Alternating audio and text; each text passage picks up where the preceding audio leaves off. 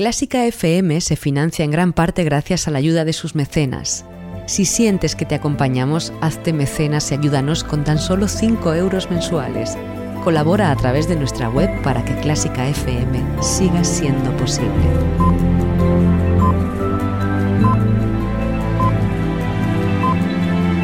Clásica FM Radio. Elige lo que te emociona.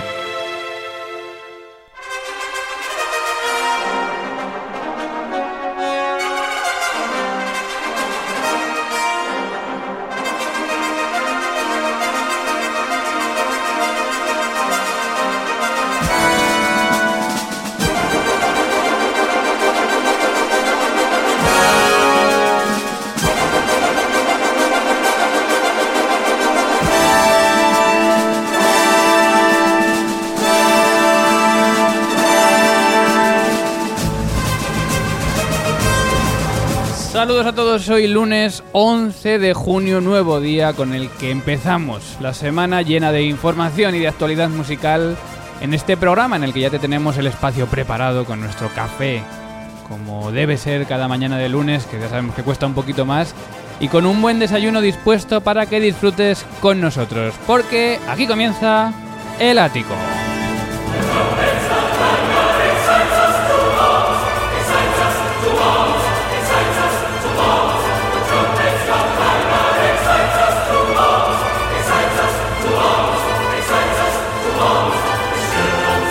El ático en Clásica FM con Mario Mora y con Ana Laura Iglesias. Buenos días. Muy buenos días, Mario. ¿De qué te has enterado esta semana? Pues mira, esta semana traigo una noticia bastante curiosa. Los músicos que quieran tocar en el metro de Nueva York tendrán que pasar a partir de ahora una rigurosa audición. Ah, o sea que cada vez que veamos a un músico en el metro de Nueva York sabemos que ha pasado un filtro... Y rigurosamente, porque es que la MTA Music, un programa para llevar la música a lugares públicos, ha anunciado en su última newsletter los miembros de la MTA, de esta asociación, que compondrán el tribunal de selección de estos músicos. Recordemos también que Madrid impuso hace unos años un examen para músicos callejeros y que el ayuntamiento actual eliminó hace ya casi un año.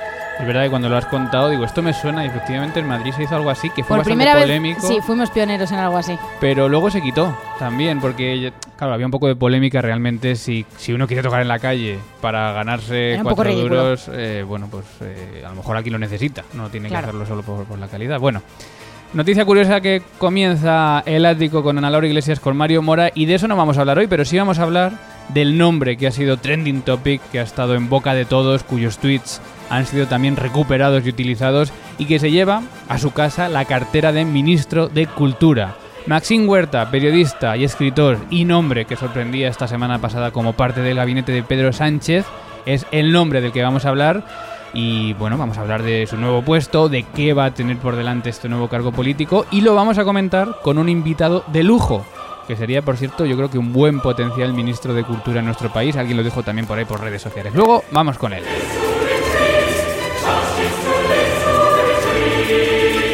Estamos sonando en las mañanas de los lunes de Clásica FM de 10 a 12 y en los podcasts de Clásica FM. Y estamos también, Ana, en las redes sociales. Estamos en WhatsApp en el número 722254197. Si lo prefieres, si lo prefieres en el email, contacto arroba clásicafmradio.com.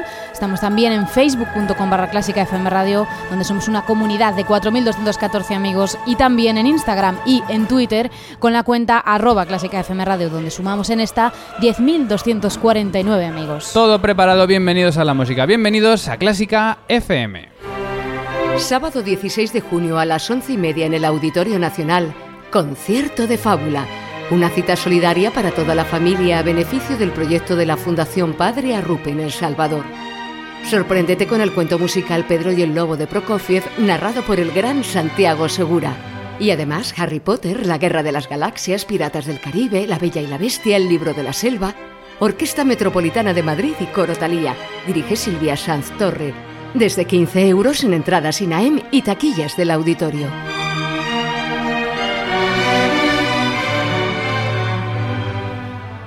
Por cierto, ayer domingo lanzamos un nuevo podcast, también programa que se emitió, sobre este concierto, precisamente sobre Pedro y el Lobo, una obra interesantísima de Prokofiev. 10 y 5, agenda de noticias del día.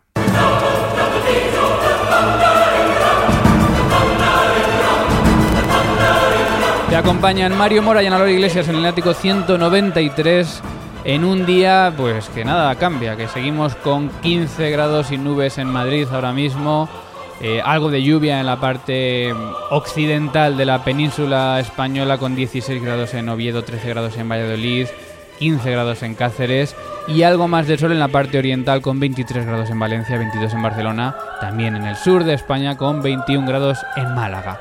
Y en la agenda clásica setin, además de esa noticia sobre el nuevo ministro de Cultura, vamos a hablar también del adiós de uno de los directores españoles actuales más importantes, un adiós que da a la BBC Philharmonic de Manchester, y es que este fin de semana se despedía Juan Jomena de esta formación en un concierto especial en el que participó eh, en todo lo que puede ser interpretado o como una casualidad o como un guiño, también el coro de Radio Televisión Española en un programa puramente español con Albeniz y Falla. Un Juan Jomena que se desliga de esta titularidad y que ya sabemos que veremos también con más frecuencia por España a partir de ahora.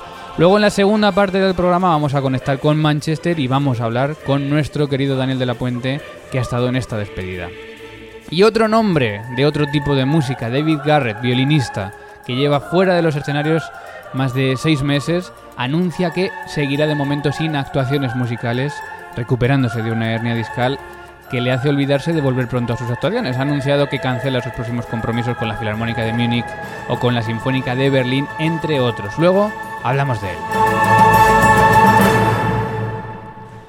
Además, en la agenda clásica otras noticias del mundo de la música, la fusión del teatro real con el teatro de la zarzuela en el aire. El cambio de gobierno y el nombramiento del nuevo ministro de Cultura ha hecho que las voces de los trabajadores se hayan vuelto a alzar, pidiendo una nueva reunión para acordar la derogación del Real Decreto que anunciaba la creación de la Fundación Nacional del Teatro Real y del Teatro de la Zarzuela. Por el momento el Ministerio no se ha pronunciado. Los premios Ópera 21 ya tienen jurado. Las asociaciones de teatros, festivales y temporadas estables de ópera en España anuncia al jurado de expertos en el que destacan nombres como Begoña Lolo, Ana María Sánchez, Gonzalo Alonso, Juan Ángel Vela del Campo o el escritor y divulgador Ramón Jenner, conocido por el programa televisivo This is Opera. La orquesta de Radio Televisión Española repartida entre Lisboa y Manchester. La última gira de la formación del ente público se ha llevado a la orquesta a la ciudad de Lisboa bajo la dirección de Miguel Ángel Gómez Martínez, mientras que el coro ha participado en Manchester junto, junto a la Filarmónica de la BBC y Juan Jomena.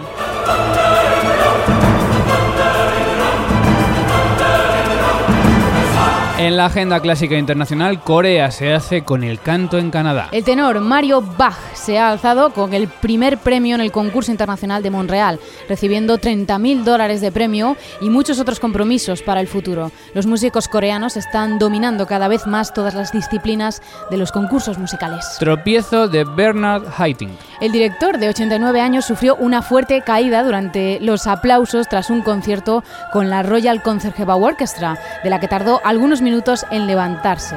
La formación ha informado de que el maestro se está recuperando en el hotel, de lo que fue un gran susto para todos. Y esta semana comienza el Mundial de Fútbol de Rusia con un concierto lírico. De nuevo, la mejor música del mundo estará presente en uno de los eventos del año, el Mundial de Rusia 2018. Cantantes como Denis Matusev, Ana Netrevko, Juan Diego Flores Plácido Domingo estarán este miércoles en la Plaza Roja de Moscú junto a la Orquesta Sinfónica del Teatro Marinsky y Valery Gergiev para celebrar la llegada del acontecimiento deportivo.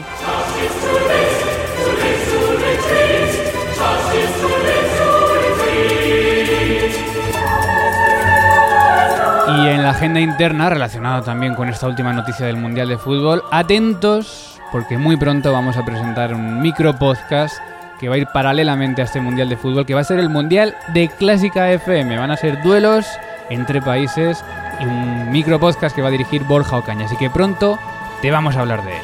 El Ático, con Mario Mora y Ana Laura Iglesias. Y comenzamos, como siempre, con música de Mozart, hoy con un brevísimo movimiento, el tercer movimiento de su concierto en Re mayor para piano y orquesta K40, Presto, y con él nos vamos a ir enseguida a hablar de las noticias, de la música clásica y del nuevo ministro de Cultura.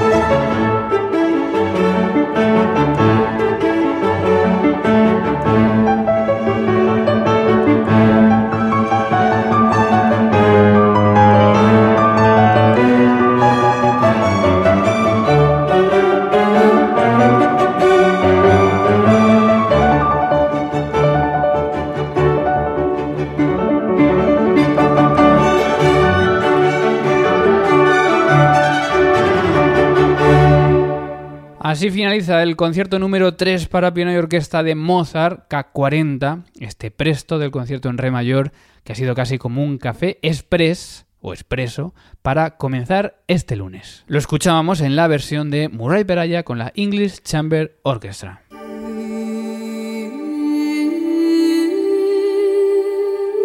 Pasión por la radio. Pasión por Clásica FM.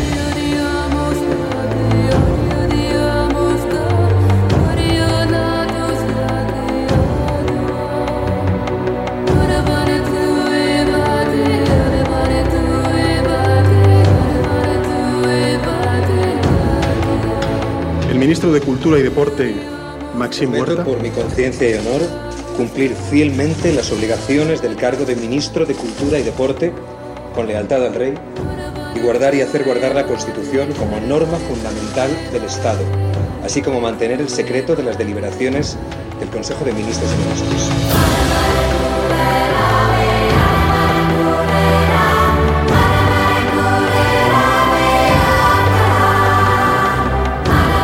Escuchamos la voz de uno de los protagonistas de esta semana, que es Maxim Huerta, nuevo ministro de Cultura y Deportes, nombre que sorprendía entre la lista de los nuevos ministros y ministras que forman el nuevo gobierno del, eh, PSOE, del Partido Socialista, que está ya en la Moncloa reunidos.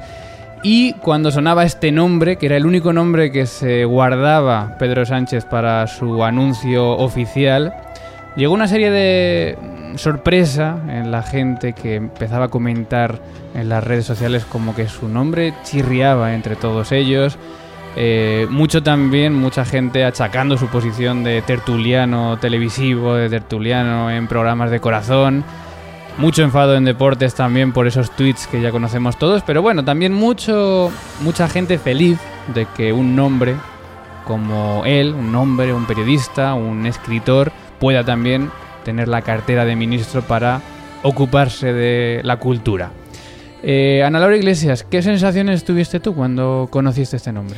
Bueno, yo creo que un poco la sensación generalizada, la de sorpresa, la de mm, por qué esta persona, pero bueno, también entiendo que si Pedro Sánchez le ha elegido, tendrá una buena razón para haberlo hecho. Bueno, lo que dicen muchos, ¿no? Hay que, hay que darle tiempo, hay que dejarle actuar y claro, si nos ponemos a ver antiguos ministros, anteriores ministros y empezamos a analizar cuántos saben de deporte, cuántos saben de cultura. Claro, o de música. Pero bueno, eh, yo creo que hay que darle tiempo y que es una buena noticia también que de repente aparezca un nombre que esté directamente relacionado con la cultura, aunque en este caso sea con, el periodismo y con los libros y demás. Pero bueno, eh, nosotros mm, eh, analizábamos también todo lo que se decía en redes y por cierto, Ana, él ponía, él ha puesto ya hace unos pocos días un tuit relacionado con la música. Y que decía lo siguiente, y estaré pendiente de la música, de los músicos y de todo el sector que nos emociona y nos llena. Sois representantes de nuestra cultura.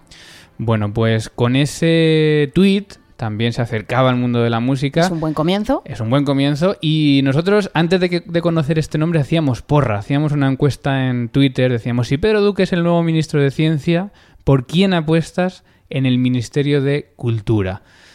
¿Quién ganó? Las respuestas que ofrecíamos eran Plácido Domingo, Pablo Eras Casado, Rafael y otro eh, con una pregunta abierta a quién elegirías y ganó abrumadoramente Plácido Domingo con el 33% de los votos. Le seguía de cerca Rafael con el 32% y el 18% se lo llevaba Pablo Eras Casado. Bueno, eh, Rafael como tono de humor, pero bueno, que podría haber sido también. Al fin y al cabo, elegimos tres nombres del mundo de la música y obviamente no ha sido del mundo de la música, pero también ha sido un nombre mainstream, podríamos decir, ¿no? Conocido por todos. En otros, por ejemplo, arroba Ferran Clarinet proponía Alberto Sancho, es un músico dedicado a gestión y comunicación cultural, y arroba Anton Maite Duo decían, ojalá fuera Luca Chiantore, una propuesta que en ese momento apoyamos, empezamos también a difundir y a través de la cual mucha gente se ha sumado y ha estado de acuerdo en que sería un buen ministro de Cultura, ¿no crees? Luca Chiantore, buenos días. Muy buenos días. Oye, si te, si se da la situación, imagínate esta semana que te suena el teléfono, te llama Pedro Sánchez en persona y te dice, Luca, quiero que seas mi ministro de Cultura. ¿Qué respondes? Bueno, para empezar tengo el problema de que la nacionalidad es ah, italiana en este momento, de modo que ella tendría la coartada ideal. Eh, no, la realidad es que em, la política me ha interesado siempre, quien me sigue en las redes sociales lo sabe y además me gusta mojarme. Y el problema del gobierno de Pedro Sánchez es que las políticas que suele apoyar Pedro Sánchez no son precisamente las políticas que, que yo mm, que yo defendería, de modo que tengo muchas dudas de que me dejarían implantar como ministro de mm, eh, ministro de Cultura lo que creo que el mundo de la cultura necesita. Eh, dudo que vea nunca un gobierno con las manos libres y la voluntad política y las posibilidades de hacer lo que creo que la sociedad en general, y no solo el gremio, ni mucho menos pienso en gremio, sino creo que la, la sociedad, la cultura en general necesita. Porque, porque lo sabemos, porque, porque los gobiernos están maniatados por una serie de intereses de otro tipo que justamente no ven en la cultura muchas veces más que una, una un limpiado de cara o una manera de, de tener una especie de, de, así de, imagen que queda bien, somos graciosos, somos agradables, pero los intereses de verdad apuntan en otra dirección. Pero es cierto que este gobierno nos ha sorprendido en muchos aspectos porque, mm, bueno, si es solo un lavado de cara, enhorabuena, lo han hecho bastante bien, la verdad. Y ojalá no sea solo esto. Otras veces hemos tenido momentos, la verdad, muy brillantes en la política de, de este país en los últimos tiempos mm, largos, digamos, en estas últimas décadas. Hemos tenido momentos en que eh, cosas reales se han hecho. Y entonces, pues aquí, la verdad que uno ojea la lista de ministros y cosas interesantes que sea Máximo Huerta la persona mm, que pueda cubrir ese aspecto más cercano a nosotros, como el caso de la cultura, esto ya no lo tengo tan claro. Eh, lo que pasa que estarás de acuerdo en que algo está cambiando cuando de repente vemos nombres que no estén vinculados a un partido desde jovencitos, como suelen ser los ministros, ¿no? que siempre están ahí cavando y luchando por ser ministros, sino que de repente un gobierno diga, bueno, vamos a coger gente del mundo que pueda también decidir eh, en los campos en los que ellos pueden ser expertos. Sin duda, porque uno de los primeros, o sea, por supuesto que hay intereses, pero de entrada lo que ha habido en muchos políticos es ignorancia. Eh, literalmente, o sea, lo hemos visto quienes hemos estado más o menos cerca de ciertas situaciones, o sea, el bochorno es absoluto y de hecho ahora estamos viendo también es, es que por no saber no saben ni siquiera de sus propios de, sus propios eh, campos porque a muchos les ha regalado la carrera, lo hemos visto. Entonces, claro, ¿cómo van a saber de, de campos que encima ni siquiera les han interesado?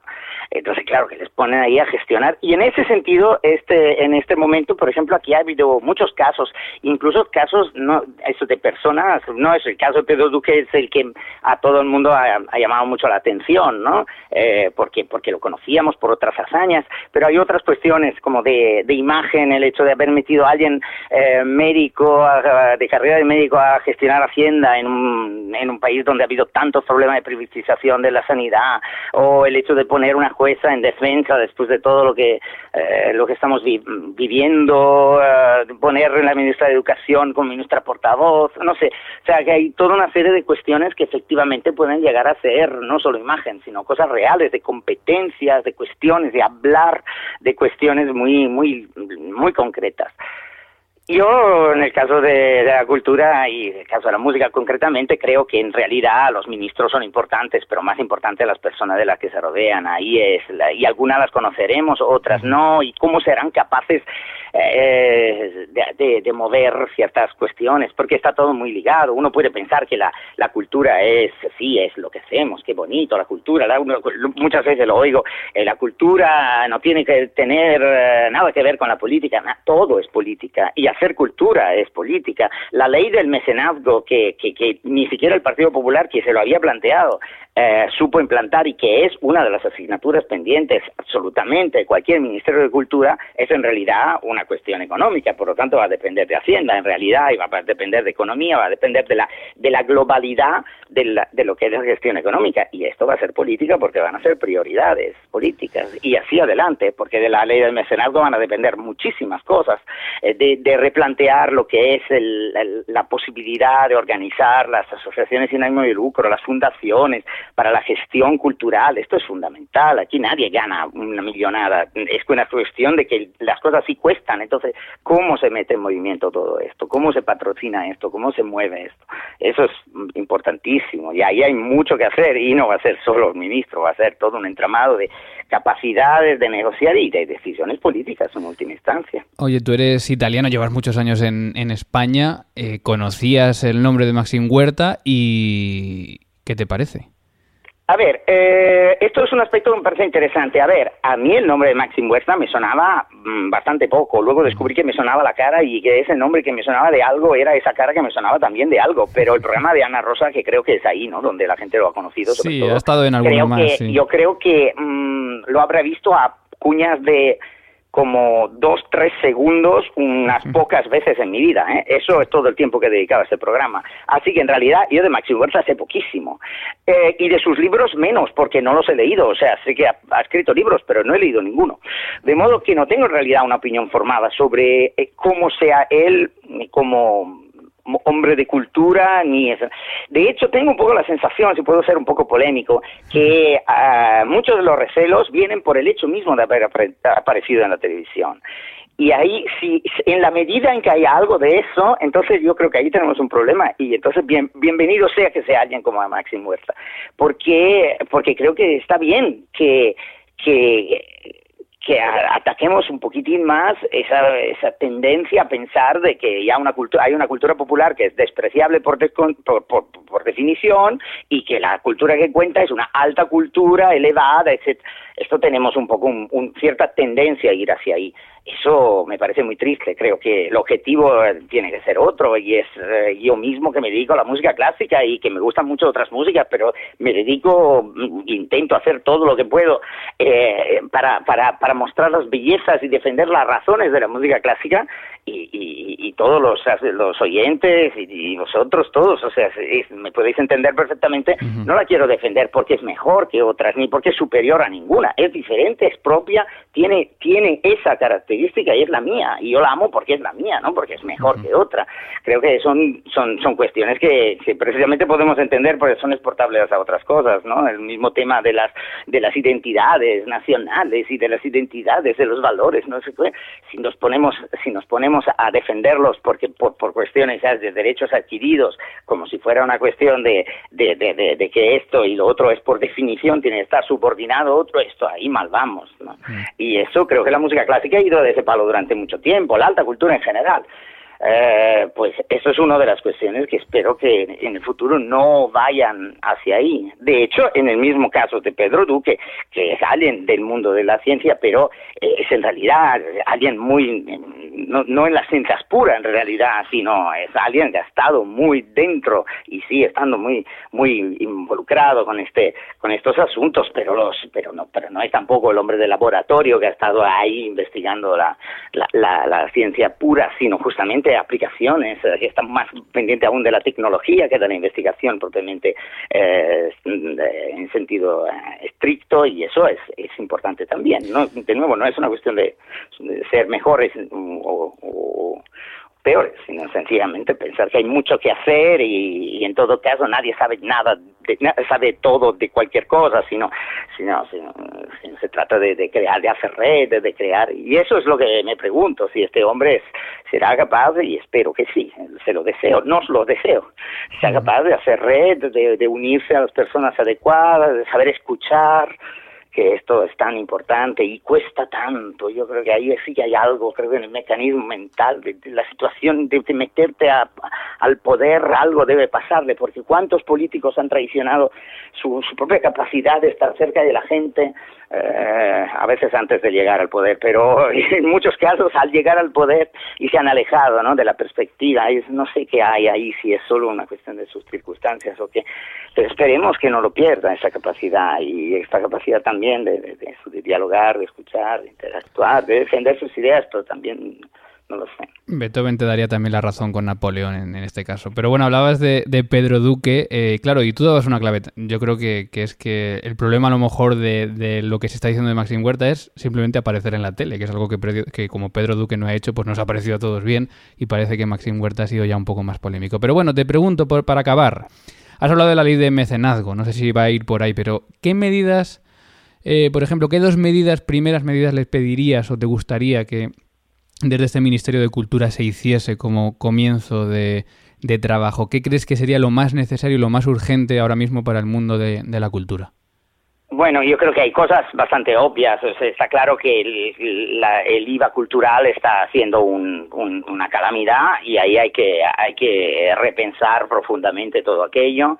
Eh, y, evidentemente hay que, hay que cambiar la, organización del IVA eh, y desde luego ese 21% no tiene ningún sentido y menos aún estando distribuido como está distribuido, ¿no? De manera que los que, que la, que las películas pornográficas están eh, a un IVA muy inferior a unos conciertos de música clásica. O sea, hay, hay algo que mirar eh, y veremos eh, cómo se negociará el tema de, de, la, de la tauromaquia, porque eso es ha sido ha tenido en el último gobierno unos tales defensores que, que, parece que estamos yendo en una dirección opuesta donde parecía que estaba yendo la cosa veremos. Desde luego ese tipo de cuestiones que son también mucho de imagen, la verdad, pero también son luego concretas, son importantes. Eh, la, la del IVA sobre todo es concretísima, es, una cuestión que nos afecta a todos muy directamente.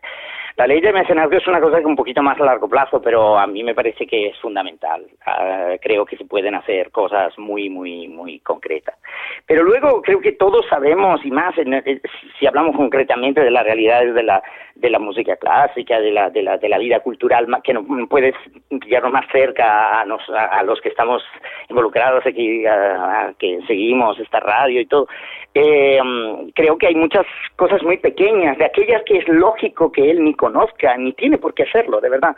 Eh, por eso hablaba de esa red, de, al final, eh, no es que yo ame mucho los asesores, que al final vienen así consejeros diversos, pero es que en realidad necesita que gente que sepa cómo funciona esto, eh, ojalá que no por sus propios intereses particulares, sino, sino para, eh, para que, mm, que, que, que, les, que les ayuden a verdaderamente saber cómo está funcionando el día a día y que, y que pregunte, que pise la calle, que, que, vaya a los conciertos, por ejemplo, que de verdad que se, que, ve, que, que se le vea en todos los conciertos. Es decir, que por supuesto que se saque la, la, la, la foto en los lugares más diversos, pero que precisamente se haga una idea de lo diverso, de lo rico que es el mundo musical y la vida musical. En este caso, hablando de música, él no se ocupará solo de música, ¿no?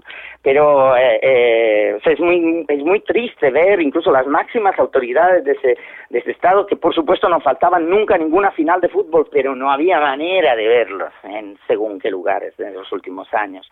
Eh, pues vamos a ver, mm, vamos a ver si, si, si, si de verdad hay esa curiosidad, esa abertura un poco a todo lo que está pasando. Todo es todo, ¿eh? incluso no, eh, las, las diversidades de la, este, este país tiene una una actividad, una cantidad de personas que están haciendo, eh, ahora vuelvo a hablar de música, pero insistían, no es solo de música, pero en el caso de la música hay compositores, hay intérpretes, hay personas, hay una, una, una una vida musical que se está cuajando en los centros educativos y de ahí la importancia de relacionar también, eh, incluso que dentro del propio Consejo de Ministros se hablen y se comuniquen de verdad. Las luchas internas del último del último gobierno eran tan escandalosas que se que llegaron a, estar en las en los periódicos, pero es que en este caso, o sea, el el hecho de que, por ejemplo, esté eh, universidades dependa del Ministerio de Ciencias, eh, pero educación eh,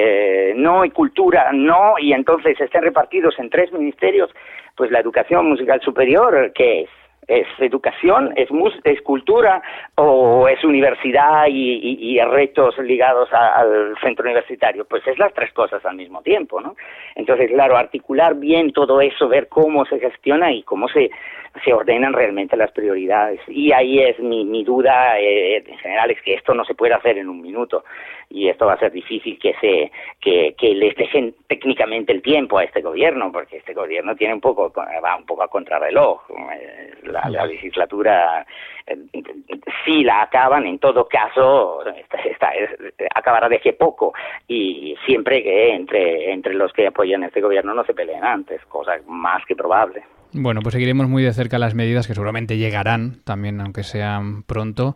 Y, agradecemos a Luque Aquiantore, que es por supuesto el ministro virtual para la comunidad de Clásica FM de Cultura y al que escuchamos siempre con mucho placer en, en Clásica FM. Luca, muchísimas gracias, un abrazo. Qué bueno, lo de ministro virtual es un poco ministro en la sombra. Eso, para nosotros lo eres, para nosotros lo eres. Pero me ha gustado mucho.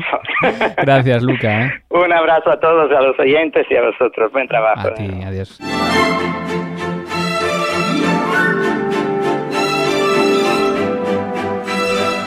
Bueno, y de escuchar a Luca Chiantore y de hablar de propuestas de ministros, cuando se eligió a Maxim Huerta, preguntábamos en las redes sociales, que es donde estamos ahora repasando las redes sociales de Clásica FM, Clásica FM Radio en Twitter, en Facebook, en Instagram, ¿Qué les parecía a nuestros oyentes el nombramiento de Maxim Huerta? Arroba Miguel Fagot nos decía, lo acabo de ver y me he quedado sin palabras, sin palabras. Luego si eso, digo algo. Arroba, arroba Beatriz barra baja Nino nos decía, yo flipé al principio hasta que me lo imaginé dándole la mano a Sergio Ramos tras la final de la Copa del Rey o algo, y esa idea me gustó. Veo muy necesaria una figura LGTBI como él y no esperaba menos del PSOE. Desde luego, su nombramiento chirría. Bueno, y la semana pasada celebrábamos también la Semana Schumann. Encontrábamos algún comentario también en Facebook, como este que nos decía, fantástica e interesante entrevista, pero un poco corto el homenaje a Schumann. Me habría gustado un poco más extenso y el del otro día de Brahms también. Bueno, pues tomamos nota. Eh, es verdad que son homenajes de 10-12 minutos para sembrar un poquito la semilla del gusto y de la escucha. Pero bueno, pues hoy tenemos, esta semana tenemos Semana Greek. Intentaremos dedicarle un poco más de tiempo. También en Twitter sobre este mismo tema, sobre la semana Schumann, arroba victoria barra baja Jericó nos decía, a mí me encanta su fantasía para piano. ¿Qué ha sido lo más escuchado de la semana? En el bronce se cuela el ático 191 segunda parte, la música y lo social de la mano, la plata es para Clásica 2.0 versionando música para solistas y el oro de esta semana es para el ático 192, esta semana Schumann. Y hoy cumpleaños...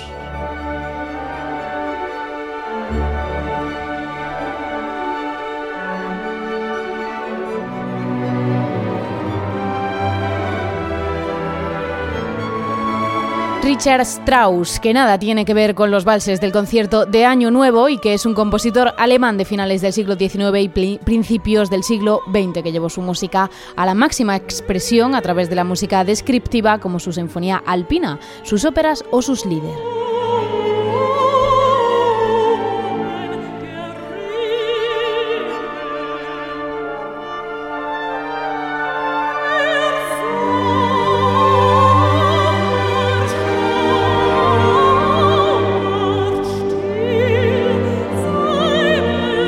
Quedamos precisamente con uno de líderes, lo que él llamó sus últimos cuatro líderes, sus últimas cuatro canciones para soprano y orquesta, de los cuales estamos escuchando el número 2, septiembre, en la versión de Felicity Lot y la Royal Scottish National Orchestra. Y con esta versión, con esta interpretación, vamos a celebrar el 154 aniversario de Richard Strauss.